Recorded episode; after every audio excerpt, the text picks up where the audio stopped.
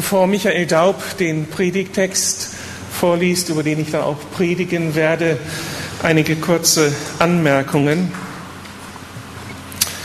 Erste herzlichen Glückwunsch allen Hertha-Fans, die den ersten Auswärtssieg feiern dürfen. Und herzliches Beileid allen Fans des amtierenden deutschen Meisters. Jetzt müsst ihr mir nicht mehr nach dem Gottesdienst alle sagen, was ihr auf dem Herzen habt. Als Borussen-Fan, ich habe es jetzt gesagt. Ich war nun eine ganze Reihe von Wochen nicht hier in der Gemeinde und habe schon Abstinenzerscheinungen. Es hatte seinen Grund darin, dass ich eine Reihe von Tochtergemeinden besuchen durfte. Da gab es einfach gute Veranstaltungen, gute, wichtige Aktionen. Am letzten Sonntag wurde in der Josua-Gemeinde ein neuer weiterer Pastor eingeführt.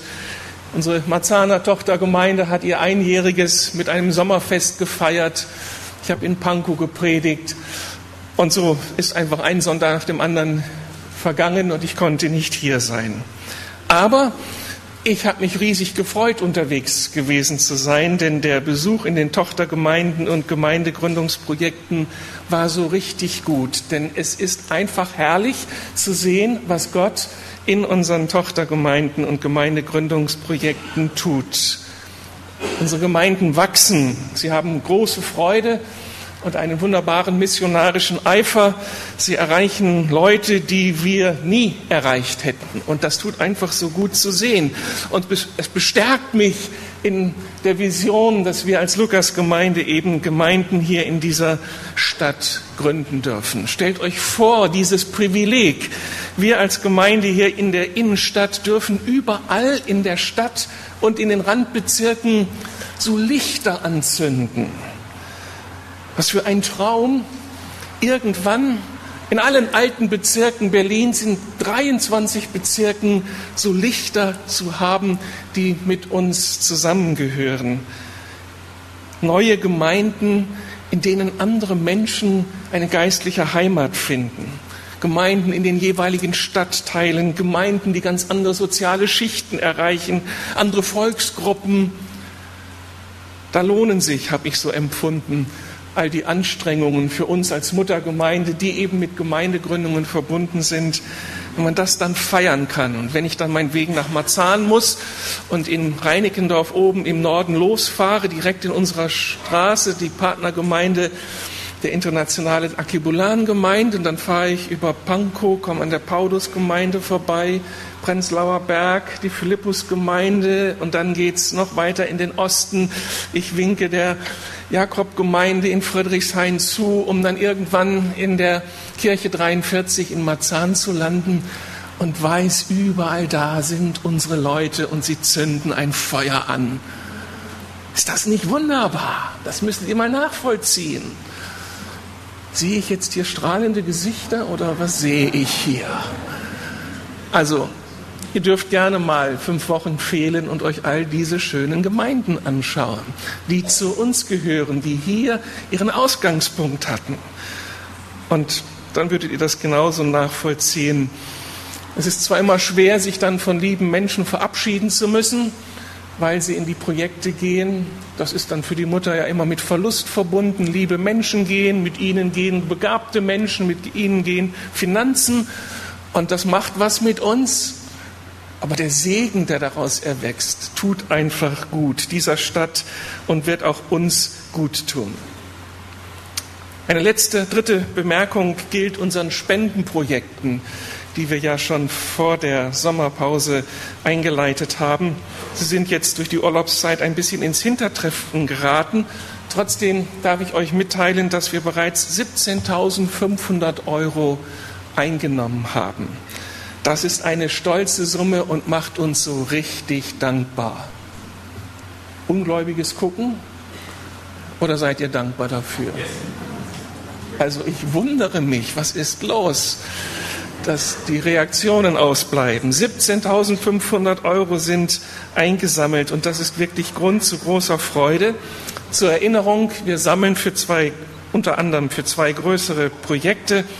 Wir wünschen uns eine neue Küche und eine neue Saaltechnik.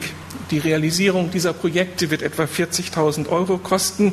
Und eigentlich wollten wir den einen Teil der Summe durch den laufenden Etat finanzieren und eben 20.000 Euro dann durch Sonderspenden.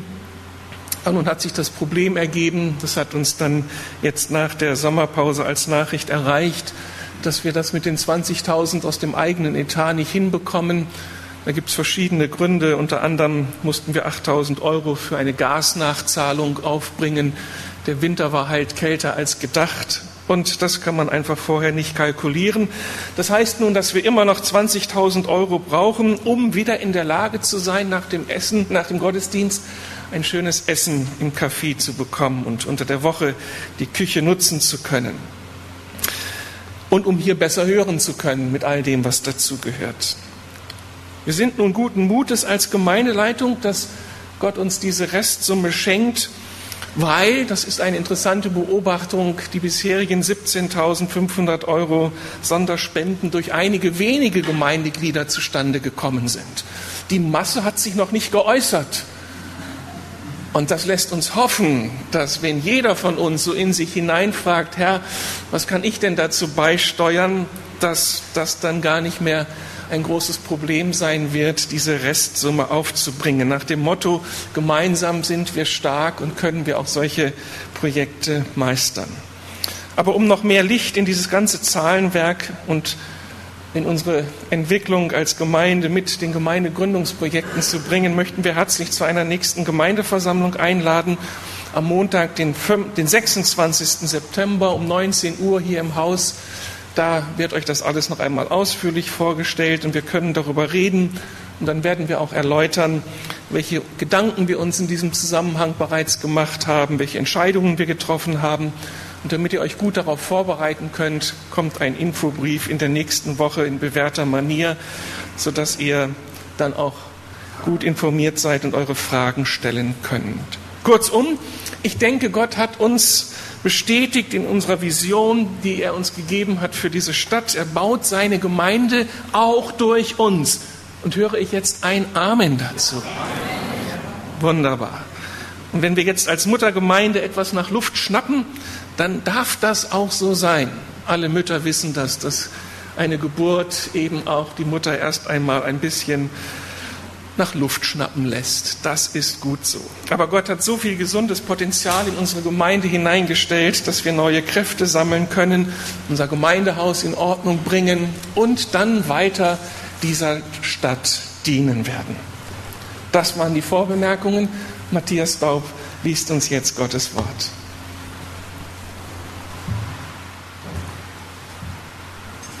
Ich möchte gerne lesen aus dem 1. Korinther 12, die Verse 1 bis 11. Und nun, liebe Freunde, komme ich auf die besonderen Fähigkeiten zu sprechen, auf die Geistesgaben, die der Geist jedem von uns schenkt. Denn offenbar ist es in dieser Sache zu Missverständnissen unter euch gekommen. Ihr wisst ja, ihr habt euch früher, als ihr noch nicht zu Christus gehört, dazu verleiten und mitreißen lassen, stumme Götzen anzubieten, anzubeten. Deshalb möchte ich euch dabei helfen, zu unterscheiden, was wirklich von Gott kommt. Niemand, der den Geist Jesus Gottes hat, kann Jesus verfluchen. Und niemand kann sagen, Jesus ist der Herr, wenn es ihm nicht der Heilige Geist eingibt. Nun gibt es verschiedene geistliche Gaben, aber es ist ein und derselbe Heilige Geist, der sie zuteilt. In der Gemeinde gibt es verschiedene Aufgaben, aber es ist ein und derselbe Herr, dem wir dienen. Gott wirkt auf verschiedene Weise in unserem Leben, aber es ist immer der gleiche Gott, der in uns allen wirkt.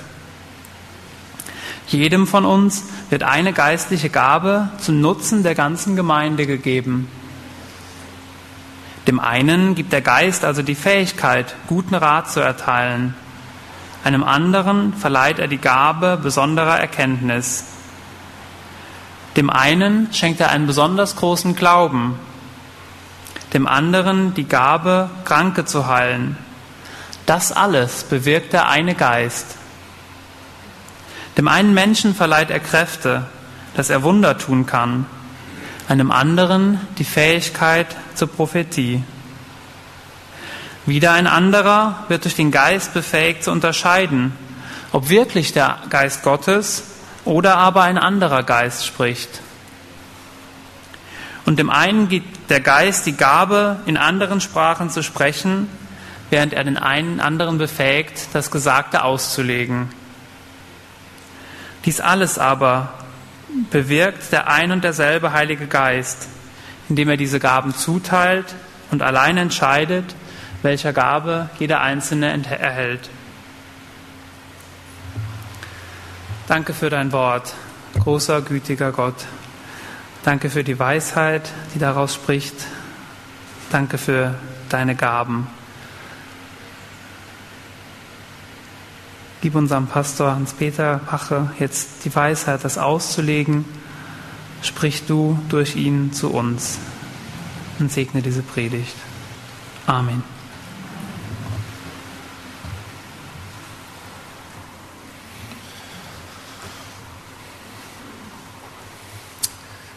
Je nachdem, aus welcher Perspektive man auf eine Gemeinde oder Kirche schaut, bekommt man sehr Unterschiedliches zu sehen. Man kann sich an der real existierenden Wirklichkeit einer Gemeinde orientieren und das kann dann manchmal ernüchternd sein. Und man kann sich an dem orientieren, was Gott für seine Gemeinde sieht, welche Berufung er für sie hat und was er in sie hineingelegt und hinein investiert hat. Paulus hier in unserem Text hat beides vor Augen, wenn er die Gemeinde in Korinth sieht. Er sieht die realen Fakten und wir haben uns ja schon viele angeschaut in den letzten Wochen und Monaten und herausgehört, wie herausfordernd die Situation in Korinth ist, wie viele Probleme sie hat. Aber in all dem sieht er eben auch immer wieder das andere, nämlich diese faszinierende Berufung Gottes, seine Sicht auf die Dinge, was eigentlich Gemeinde ausmachen darf. Und das ist immer begeisternd und das ist immer mit ganz viel Hoffnung verbunden. Schauen wir uns darum diese Verse des ersten Korinther Kapitel 12 an. Da ist auf der einen Seite dieses unglaublich faszinierende Bild, das Paulus hier vor Augen hat unter der Inspiration eben Gottes. Er sieht durch die Brille Gottes das, was eigentlich über die Gemeinde in Korinth auszusagen ist. Es geht dabei um das ganze Potenzial, das in dieser Gemeinde vorhanden ist, in den Menschen, die real diese Gemeinde ausmachen. Und da sieht Paulus unglaublich viel. Er sieht eine unglaublich vielfältig begabte Gemeinde. In unserem Text listet Paulus allein neun unterschiedliche Gaben auf, die eben in den Menschen der Gemeinde ganz unterschiedlich verteilt sind. Die Gabe der Weisheit, die Gabe der Erkenntnis, die Gabe des Glaubens, die Gabe an Heilungen beteiligt zu sein, die Gabe der Wunderwirkungen, die Gabe der Prophetie, der Geisterunterscheidung, des Sprachengebetes und der Auslegung dieses Sprachengebetes. Der erste Eindruck, der sich einem unbeteiligten Leser äh, aufdrückt, ist einfach der, dass Gemeinde offensichtlich nicht eine uniforme Masse ist, die Menschen sind gleichgestaltet, jeder macht das Gleiche, lebt das Gleiche, sondern Gemeinde ist ganz vielfältig. Keine einseitige Begabung, keine Einmannschau, sondern Gemeinde eine Fülle von Menschen, die eine Fülle von unterschiedlichen Fähigkeiten einbringt in das Ganze der Gemeinde, sodass Gemeinde sich kraftvoll entwickeln kann. Die Liste, die Paulus hier auflistet in 1. Korinther 12, ist dabei nur ein kleiner Ausschnitt. Das sind die Gaben, die gerade in Korinth so im Gespräch sind. In seinem Brief an die Römer kann er noch ganz andere Gaben auflisten, die auch hier in Korinth zu finden sind. Ganz sicher. Die Gabe der Lehre, die Gabe der Leitung, die Gabe, Menschen praktisch zu unterstützen in ihren Nöten, die Gabe, Menschen seelsorgerlich zu betreuen, die Gabe, Gelder, Finanzen freizusetzen, damit Gemeinde gebaut werden kann. Oder die Gabe, sich mit ganz viel Liebe und Barmherzigkeit um Menschen zu kümmern, die so ganz am Rande der Gesellschaft ihr Dasein fristen. Und ich stelle mir vor, wie Paulus, wenn er der Lukasgemeinde heute einen Brief schreiben würde, wie diese Liste noch weiter aufgesplittet werden könnte. Er würde sicher feststellen, dass es hier die Gabe gibt, Musik zu machen, dass hier Menschen sind mit der Gabe der Gastfreundschaft, mit der Gabe, handwerklich an diesem Haus Dinge zu verändern, die Gabe, einen Computer oder einen, ein Mischpult zu bedienen, damit alle gut den Gottesdienst verfolgen können. Die Gabe, schon vorher in der Woche einen Flyer zu gestalten, sodass alle Informationen hier vorliegen. Wer macht das schon so gerne und kann das? Oder die Gabe, einen Gottesdienst zu organisieren. Oder die Gabe, einen Raum zu gestalten, eine Bühne zu gestalten. Die Gabe, mit Kindern umzugehen. Die Gabe, den Garten auf Vordermann zu bringen und liebevoll zu gestalten. Und ich könnte viele Gaben mehr aufzählen. Wie wirkt das? Ist das nicht klasse? Wenn wir über Gemeinde denken, was für ein Reichtum. So viele Menschen, so viele unterschiedliche Begabungen. Und jetzt sind wir zusammengestellt, um diese Gaben ins Spiel zu bringen. Und das ist so unglaublich entlastend. Das ist für mich als Pastor sowas von verheißungsvoll. Denn das heißt doch, ich muss nicht alles können. Ich muss nicht die eierlegende Wollmilchsau sein ein Begriff der Pastoraltheologie, der beschreibt, wie es so früher ein Bild eines Pastors gab, der Pastor, der eben alles machen muss. Das ist nicht das Bild, das Gott von der Gemeinde hat, sondern so viele Menschen, so unterschiedlich begabt, wirken zusammen, damit Gemeinde sich kraftvoll entwickeln kann. Und dann sehe ich die unterschiedlichen Gaben, kann mich entspannen, denn das, was Sie tun, tun Sie ja gerne, weil Sie diese Gabe haben. Das ist ja das, was Sie gut können, was Sie gerne können. Und darum profitieren wir alle von Ihren Gaben. Aber was sieht Paulus noch an diesem faszinierenden Bild, das eben Gott vor Augen hat, wenn er das Potenzial seiner Gemeinde sieht? Er sieht eben, eine auffällig begabte Gemeinde. Die Begabungen, die Paulus hier in Korinth auflistet, das sind ja nicht Begabungen, die wir so überall wahrnehmen in der uns umgebenden Welt. Wenn wir in den Sportverein gehen oder in den Skatclub oder ich weiß nicht, welchen Vereinen man angehören kann, das, was Paulus hier von der Gemeinde in Korinth beschreibt, das ist schon sehr speziell. Das ist sehr auffällig. Und das macht Gemeinde wiederum so spannend. Hier kommen Begabungen und Fähigkeiten ins Spiel, die den normalen Standard ein bisschen sprengen, so Grenzerweiterungen, Dinge, die man eben nur in der Gemeinde finden kann. Schauen wir uns das an. Da ist das Wort der Weisheit, das Menschen so als Gabe bekommen. Immer wieder gebraucht sie Gott dazu, ein Wort der Weisheit hineinzusprechen in das Leben eines anderen, in eine Familie oder in eine Gemeinde hinein. Das heißt ein Wort, das in einer kritischen Situation wie eine Befreiung wirkt und einen Weg deutlich macht, der alle anderen aufatmen lässt. Da steht eine Familie vor einer schwierigen Entscheidung und weiß einfach nicht weiter. Und dann taucht ein Freund auf, hört sich das alles an, betet und dann sagt er, warum macht ihr das nicht so? Und das, was dann aus seinem Mund kommt, das lässt alle auf einmal aufatmen. Wow, haben wir überhaupt nicht gesehen.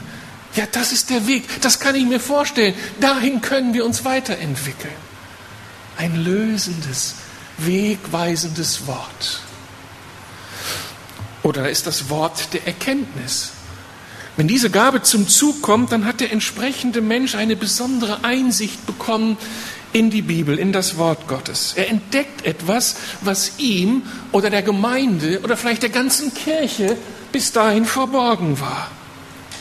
Die mittelalterliche Kirche war zum Beispiel blind für die gute Nachricht, dass wir keine Leistung zu erbringen haben, um bei Gott ankommen zu dürfen.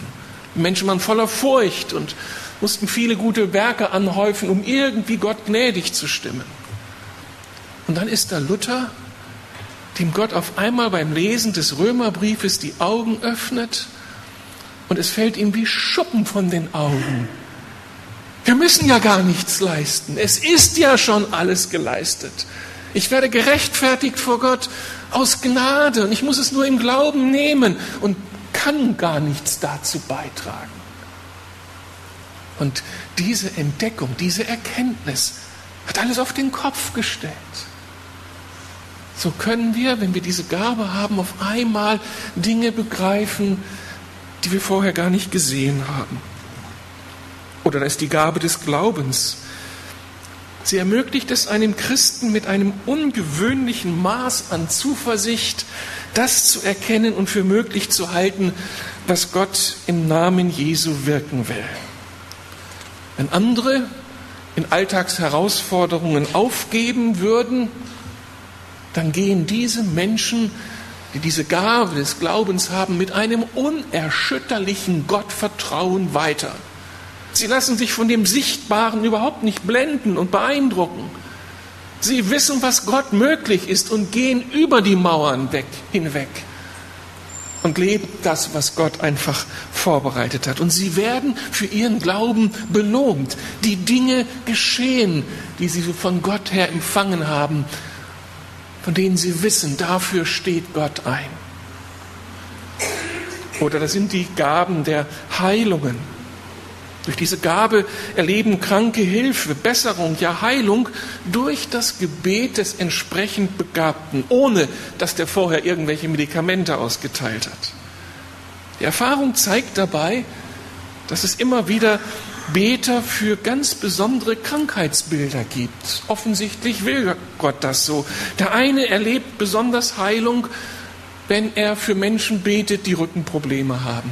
Ein anderer betet besonders erfolgreich in Anführungsstrichen für Menschen, wenn sie gegen wenn, sie, wenn das Menschen sind, die durch Bakterien oder Viren irgendwelche Probleme davontragen. Wunderbare Gaben der Heilungen. Oder da ist die Gabe der wunderbaren Kraftwirkungen. Wenn wir Menschen, die wir mit dieser Gabe umgehen, sehen, entdecken wir, dass bei ihnen ungewöhnliche, kraftvolle Dinge passieren, Dinge, die die Größe Gottes herausstellen. Ich denke an Heidi Baker, die als Kindermissionarin in Afrika mit unglaublich vielen Problemen konfrontiert wird, meistens materieller Art, dass sie an die Grenzen der Versorgung kommen und nicht wissen, wie können sie denn jetzt die vielen, vielen Kinder in den Waisenhäusern weiterführen, weiter versorgen. Und sie erzählt von einer Situation, da waren die vielen Kinder und Mitarbeiter und man hatte nur noch eine kleine Schale Reis. Und dann betet sie im Vertrauen auf Gottes Gegenwart über dem wenigen, was sie hat und fängt es an auszuteilen. Und dann wird die Schüssel einfach nicht leer. Sie wird nicht leer. Sie wird tatsächlich nicht leer. Und ein Kind kommt und das nächste Kind kommt und der Mitarbeiter kommt und sie alle werden satt. Die Gabe der wunderbaren Kraftwirkungen. Oder dann ist da die Gabe der Prophetie. Bei dieser Gabe bekommt der Betreffende Informationen und Erkenntnisse, die in einer ganz bestimmten Situation Ermutigung bringen, den Weg weisen. Menschen bekommen Eindrücke über das, was ein Mensch gerade ausmacht, einen Menschen gerade ausmacht. Und sie können ihm von Gott her sagen, wie Gott die Dinge sieht. Von dieser Gabe profitieren wir. In der Seelsorge profitiert eine ganze Gemeinde, wenn Gott anfängt, so prophetisch zu reden. Oder die Gabe der Geisterunterscheidung. Das ist die Gabe, die dazu hilft, klar erkennen zu können, von welchem Geist ein Mensch inspiriert ist, motiviert ist, geprägt ist. Ist das, was er da ausspricht, in seinem eigenen Herzen entstanden? Oder sind da vielleicht ganz, ganz andere Kräfte am Werk? Oder ist es Gott selbst, der hier spricht? Oder dann die Gabe der Sprachenrede. Hier betet der Betreffende zu Gott in einer Sprache, die er selbst nie gelernt hat, mit irgendeinem Wörterbuch, mit einem Buch, das Grammatik hier erklärt. Er wird in einem Augenblick mit einer Gabe beschenkt, die ihn vor Gott reden und beten lässt. Er versteht nicht das, was er da betet, aber irgendwie erlebt er sein Gebetsleben als eine Grenzerweiterung. Das ganze Gebetsleben verändert sich und er weiß sich Gott ganz besonders nah.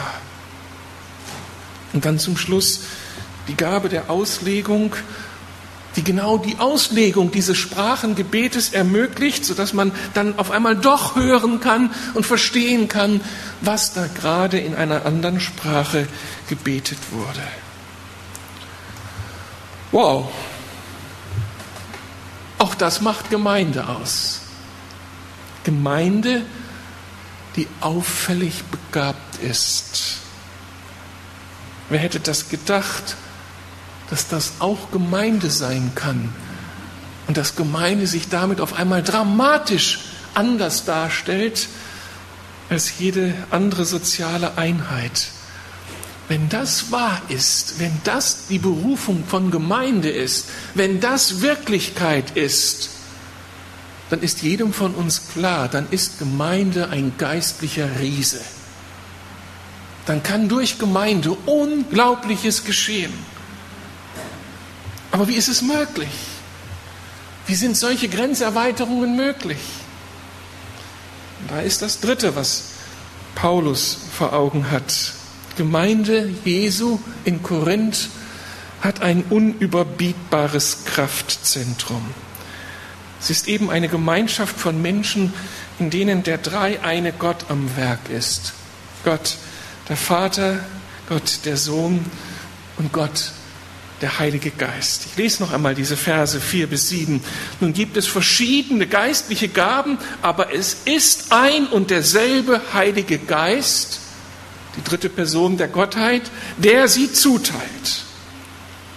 In der Gemeinde gibt es verschiedene Aufgaben, aber es ist ein und derselbe Herr, Jesus, dem wir dienen. Und Gott wirkt auf verschiedene Weise in unserem Leben, aber es ist immer derselbe Gott, der in uns allen wirkt. Und jedem von uns wird eine geistliche Gabe zum Nutzen der ganzen Gemeinde gegeben. Wenn wir das auf uns wirken lassen, ist das doch absolut faszinierend. Eine Gemeinde lebt nicht von dem, was einige ihrer Leiter und Mitarbeiter so drauf haben, sondern sie lebt von dem, was Gott selbst, der dreieine Gott, in seiner Gemeinde durch seine Menschen wirkt alle Gaben, sagt Paulus. Und er sagt es so deutlich, dass die Gemeinde es unbedingt hören muss. Alle Gaben, die außergewöhnlichen und die weniger spektakulären, sind Geschenke Gottes. Hier macht er sich auf, um seiner Gemeinde etwas Gutes zu tun, um seinen Menschen etwas Gutes zu tun. Ist doch klar, Gott hat uns doch geschaffen. Und er hat uns geschaffen mit unseren ganz natürlichen Talenten. Das, was wir von Geburt an gut können, das ist schon sein Geschenk an uns. Wenn Henning von Kindesbeinen an gerne Musik gemacht hat und gute Musik gemacht hat, dann ist das doch Gottes Geschenk an ihn. Über die Eltern, vielleicht sogar schon über die Großeltern, wenn da eine musikalische Linie zu finden ist. Aber es ist Gott, der ihn gestaltet hat. Er ist der Urheber dieser Geschenke. Und dann gibt es da diese späteren Grenzerweiterungen, die wir nicht von Kindheit an haben. Ich habe die Gabe der Sprachenrede erst viel, viel später als Erwachsener, als Pastor bekommen.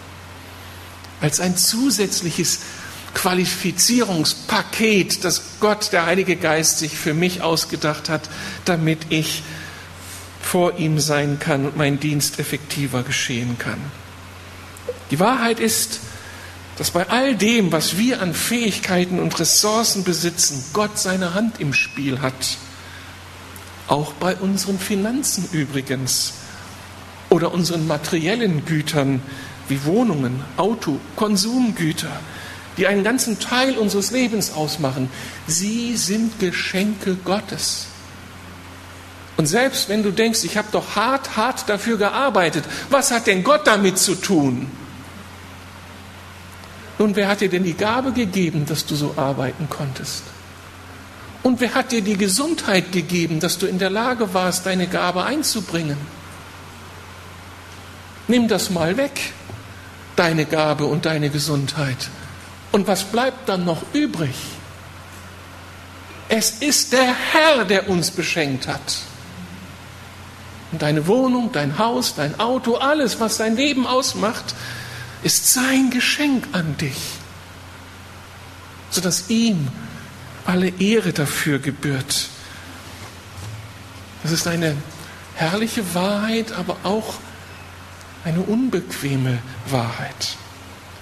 Kurzum, die Gemeinde in Korinth ist unglaublich reich an Talenten, an gewöhnlichen und außergewöhnlichen. Und hinter diesen Talenten steckt der Geber aller dieser Gaben, der sie aus Gnaden gibt, einfach weil er großzügig ist und weil er seine Pläne mit dem Einzelnen und mit der Gemeinde hat. Und er möchte, dass wir alle diese Geschenke, alle diese Geschenke einsetzen, damit seine Gemeinde gebaut wird und er die Ehre bekommt.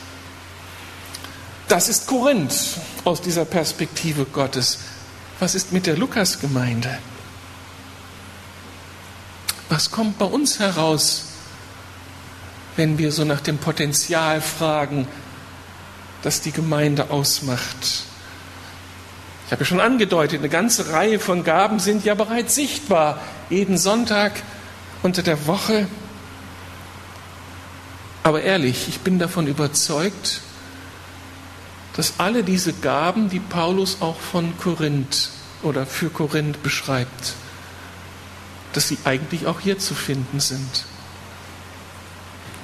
Ich glaube, dass Gott unter uns die Gabe des Glaubens verteilt hat. Die Glaube, äh, die, die Gabe, in diesen wunderbaren Kraftwirkungen zu leben. Die Gabe der Prophetie die Gabe der Geisterunterscheidung, die Gabe der Heilungen. Ich glaube, dass diese Gaben hier verteilt sind. Von manchen weiß ich es, dass sie da sind. Von manchen nehme ich es an. Denn Gott ist ja ein kluger Gott. Und er setzt seine Gemeinde instand, dass sie ihren Auftrag nachkommen kann. Ich denke, dass die Lukas-Gemeinde ein geistlicher Riese ist. Ein potenzieller geistlicher Riese ist. Und wenn wir von weiteren Gemeindegründungen träumen, wenn wir davon träumen, dass, dass die Lukas-Gemeinde ein Segen für diese Stadt ist, für tausende anderer Menschen, dann ist das nichts Besonderes. Wenn ich bewusst mache, was Gott in diese Gemeinde hineingelegt hat wenn ich mir bewusst mache, dass er selbst das Kraftzentrum dieser Gemeinde ist. Wenn ich mir bewusst mache, dass er uns beauftragt hat, dieser Stadt zum Segen zu sein und die Gemeinden zu gründen. Hier gibt es einen geistlichen Riesen für diese Stadt. Wir können einen unglaublichen Segen darstellen für diese Stadt wenn es da nicht die andere Seite gäbe, die eben Paulus auch sieht. Da ist diese unglaubliche Berufung und dann ist da die andere Seite, die Realität der Menschen, die Realität unseres Herzens, die Realität der Sünde und die Realität des Teufels. Und das sind handfeste Realitäten, Realitäten, die verhindern, dass dieser geistliche Riese wirklich in die Gänge kommt. So hat Paulus die Gemeinde in Korinth vor Augen, faszinierende Gemeinde, unglaublich beschenkt mit einem Kraftzentrum, das es in sich hat. Und gleichzeitig ist das eine Gemeinde, die sich gerade an diesem Punkt unglaublich schwer tut, eine versagende Gemeinde, die mit sich selbst beschäftigt ist und einem geistlichen Riesen gleicht, der schläft. Was Paulus hier konkret sieht, kann man im Umfeld dieses Textes sehr schön entdecken. Das sind Menschen, die sich etwas einbilden auf ihre Begabung. Menschen, die den Blick für die Realität verloren haben und sich selbst falsch einschätzen, eben überschätzen. Hier in Korinth argumentiert man etwa so, ich habe etwas von Gott empfangen, was du nicht hast, und damit bin ich qualifizierter, geistlicher, wichtiger, und da, damit darf ich mehr an Aufmerksamkeit, an Einfluss, an Beifall bekommen, als die, die nicht so begabt sind. Solch ein Denken hat nun immer problematische Konsequenzen. Wer sich selbst überschätzt, unterschätzt seinen Nebenmann oder seine Nebenfrau. Wer sich überhebt, lässt den anderen nicht hochkommen. Der andere kann sich nicht mehr entfalten. Und wenn jetzt einer nach dem anderen auf dieses Spiel eingeht, dann verliert Gemeinde an Kraft, an Einfluss, an Dynamik. Der geistliche Riese wird zur Witzfigur. Gilt diese Beschreibung von Realität eigentlich auch für die Lukas-Gemeinde? Die Antwort lautet natürlich. Denn die Lukas-Gemeinde ist immer noch nicht im Paradies. Wir sind zwar begnadigt, aber immer noch Sünder.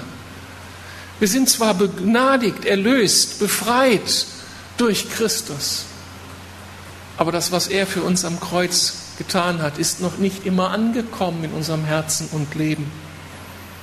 Und manchmal ist es angekommen, aber dann gibt es eben auch die Gegenkräfte und die können manchmal so deutlich in unserem Alltag anklopfen, dass wir wieder herausfallen aus dem, was wir begriffen haben.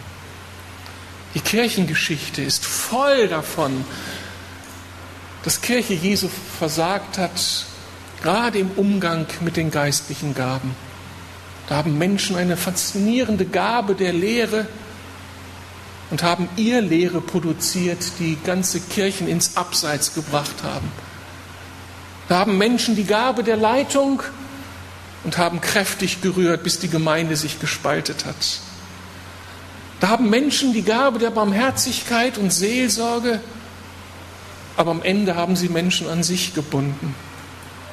Da haben Menschen die Gabe, Finanzen freizusetzen, aber sie haben mit dieser Gabe kräftig manipuliert und zerstört. Unser Herz ist das Problem. Die guten Gaben Gottes sind da. Aber wenn wir nicht damit umgehen können, kommt Schaden heraus. Und so sollten wir nicht überrascht sein, wenn wir auf Gemeindeglieder treffen, die sich selbst überschätzen, die stolz sind, die auf andere herabschauen, die anderen aus dem Weg gehen, die andere beneiden, die über andere schlecht reden, um dadurch selbst größer zu werden. Das ist die Realität. Wir sollten uns auch nicht wundern, wenn wir auf Gemeindeglieder treffen, die noch nicht sehen, wie sehr sie beschenkt wurden, die am Rande der Gemeinde stehen und zuschauen, obwohl sie so begabt sind, einfach weil sie das nicht sehen und glauben können, dass Gott sie auch beschenkt hat. Und nicht nur die tollen Typen, die irgendwo in der Gemeindeöffentlichkeit zu sehen sind. Ich sehe auch unter uns Gemeindeglieder, die sich fürchten vor Gott, fürchten vor dem Heiligen Geist, vor diesen unbekannten Begabungen. Und die sich darum innerlich abschotten. Und damit die Geschenke des Heiligen Geistes verpassen und damit verpassen die das, dass sie noch effektiver sein könnten für Gott und helfen könnten, dass diese, diese Gemeinde zu einem geistlichen Riesen wird. Und dann fürchte ich auch, dass es Gemeindeglieder gibt, die sich einfach Gott entziehen und ihren eigenen Wünschen nachjagen. Sie wollen sich eigentlich einfach selbst verwirklichen. Das Vorankommen von Gemeinde ist gar nicht in ihrem Blick.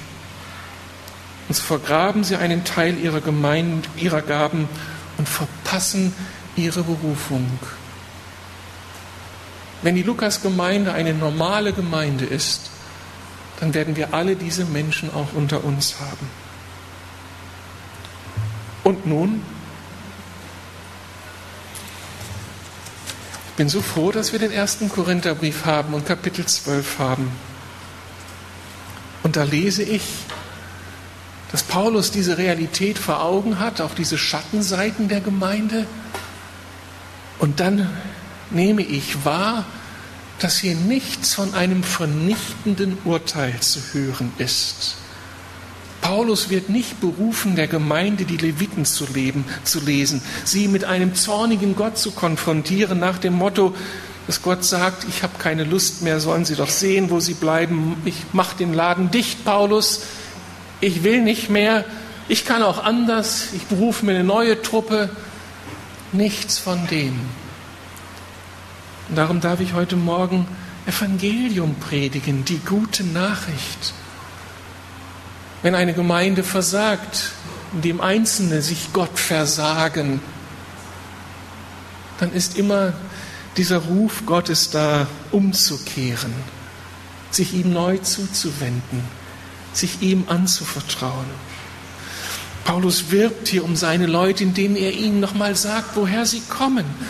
Erinnert sie daran, wie privilegiert sie sind, gerade in den ersten Versen. Da gab es Zeiten, sagt Paulus, da wart ihr als Christen in der Gemeinde blind für Gott und für die eigenen geistlichen Realitäten. Die einen unter euch, die Nicht-Juden, ihr seid den falschen Götzen nachgelaufen, habt an den ganzen Prozessionen zu den Tempeln teil, habt da tote Götzen angebetet, die euch nicht helfen konnten. Ein anderer Teil, die Juden, ihr wart so aufgestellt, dass ihr Jesus verflucht habt. Und dann ist dieses Wunder geschehen, dass Gott aufgetreten ist und euch seinen Geist beschenkt hat. Und jetzt betet ihr den lebendigen Gott an. Jetzt erkennt ihr, dass Jesus der Herr ist. Ein riesiges Wunder, ein riesiges Geschenk, das euch allen gemacht ist. Ihr seid alle begnadigt, alle mit dem Heiligen Geist beschenkt, sonst könntet ihr Jesus nicht anbeten als Herrn. Und kapiert doch damit,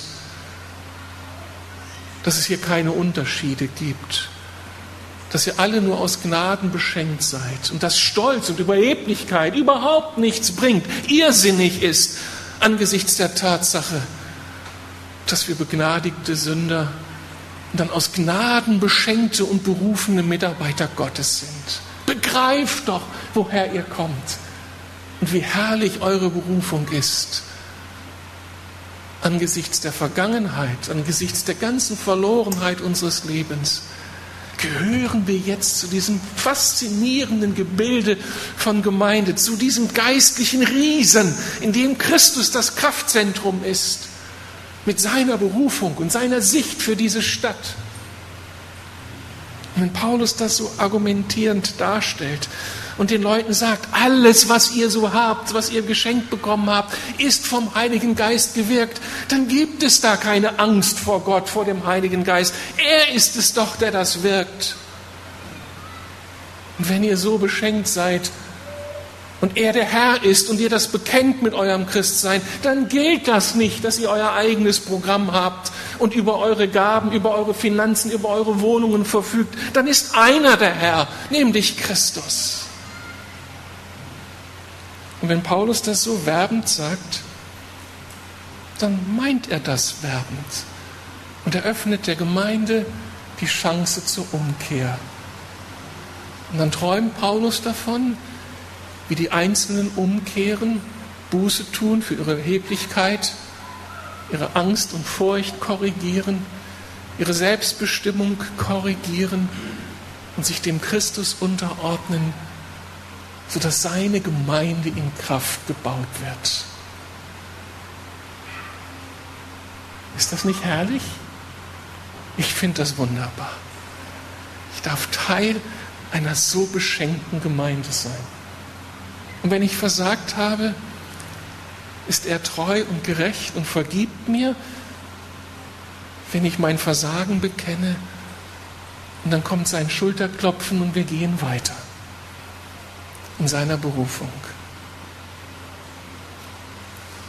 Soweit Gottes Wort für heute. In 14 Tagen möchte ich Fortsetzung machen. Aber das ist jetzt hier ein heiliger Raum. Und darum möchte ich euch die Chance geben, noch einmal einige Augenblicke nachzudenken. Unser Team wird uns etwas spielen, nicht laut, aber einfach so einen Raum der Gnade mit erschließen durch ihr Spielen, durch ihr Gebet. Und denkt doch einmal drüber nach, wie, wie bin ich denn jetzt hier? Was sind meine Gaben? Habe ich sie Christus zur Verfügung gestellt? Setze ich sie ein, um Gemeinde stark zu machen? Kann ich eigentlich dem Heiligen Geist vertrauen oder ist da Distanz in mir? Gehe ich reif mit meinen Gaben um? Bin ich eigentlich bei Christus angekommen? Lasst uns einige Augenblicke stille sein und sehr ernstlich vor Gott diese Frage bewegen.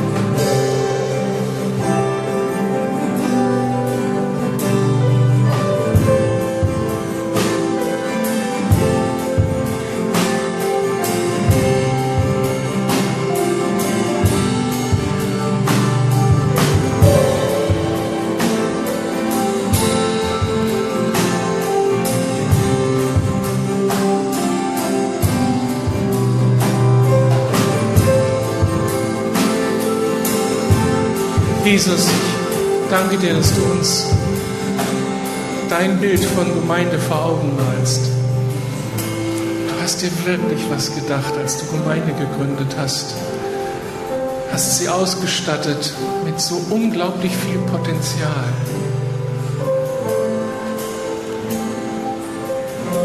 Du hast dir für jeden Einzelnen etwas ausgedacht, schon im Mutterleib. Du hast uns mit Gaben und Talenten ausgerüstet dann durch unser Christwerden noch einiges dazugelegt. Vielen Dank. Vielen Dank für die Berufung, die auf deiner Gemeinde liegt, dass wir solch ein geistlicher Riese sein dürfen, einer Stadt zum Segen werden dürfen, dass du uns beteiligst an deinen Plänen. Und dann macht dein Konzept so viel Sinn, die vielen, die zusammenwirken, um das eine große Ziel zu erreichen das Reich Gottes gebaut wird zur Ehre des lebendigen Gottes. Danke, Jesus, dass ich dazu gehören darf. Danke für deine Berufung.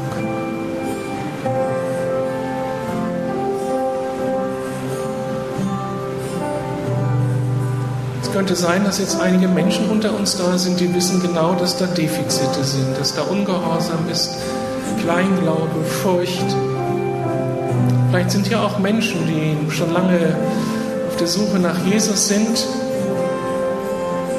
schon viele Fragen gestellt haben, aber eben noch nicht bei Christus angekommen sind, ihm noch nicht glauben. Heute Morgen ist eine Zeit, wo wir umkehren können, wo wir einschlagen können in die Hand, in die ausgestreckte Hand Gottes wo wir sagen können, ja, ich will dazugehören zu diesem geistlichen Riesen. Ich will Anteil haben an diesem Kraftzentrum. Ich will Anteil haben an Jesus. Ich will Christ sein und Christus hinterherlaufen.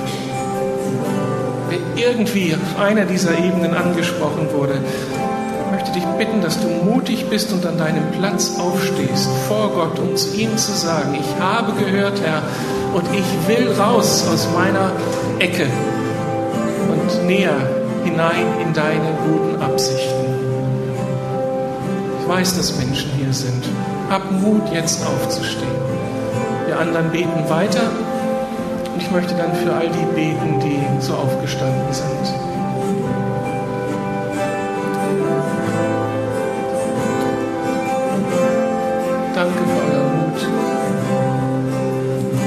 Da sind noch viel, viel mehr, die spüren, dass Gott um sie wirbt, um ein neues Vertrauen, um eine neue Hingabe.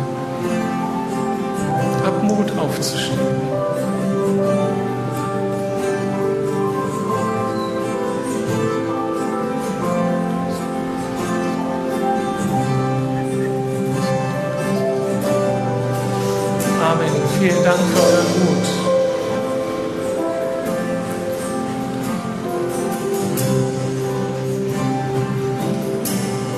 Jesus, ich danke dir jetzt für die Menschen, die aufgestanden sind. Ja, du hast sie angesprochen und da ist der Wunsch, einen Schritt auf dich zuzutun, in, in deine Segenslinien hinein. Und ich möchte sie segnen mit dem ganzen geistlichen Segen, der in dir zur Verfügung steht. Zeige ihnen, was die nächsten Schritte sind. Bestätige ihren Mut. Und lass sie zur Gemeinde gehören, dass diese Gemeinde wirklich in ihre Vollkraft hineinkommt. Dass sie ihr gesamtes Potenzial, das da ist, entwickeln kann zu deiner Verherrlichung. Wir wollen in deine Zukunft mit ihnen hineingehen.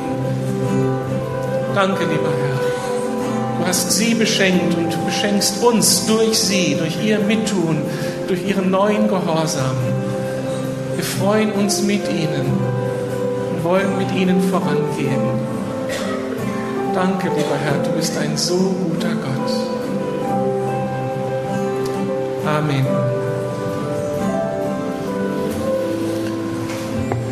Vielen Dank für die, die aufgestanden sind. Der Herr wird euren Mut belohnen. Es wird sicher Gespräche brauchen. An irgendeiner Stelle seid ihr angesprochen. Habt den Mut, zu uns zu kommen, dass wir euch helfen in eure Berufung hinein, je nachdem, was das war, was euch innerlich angesprochen hat.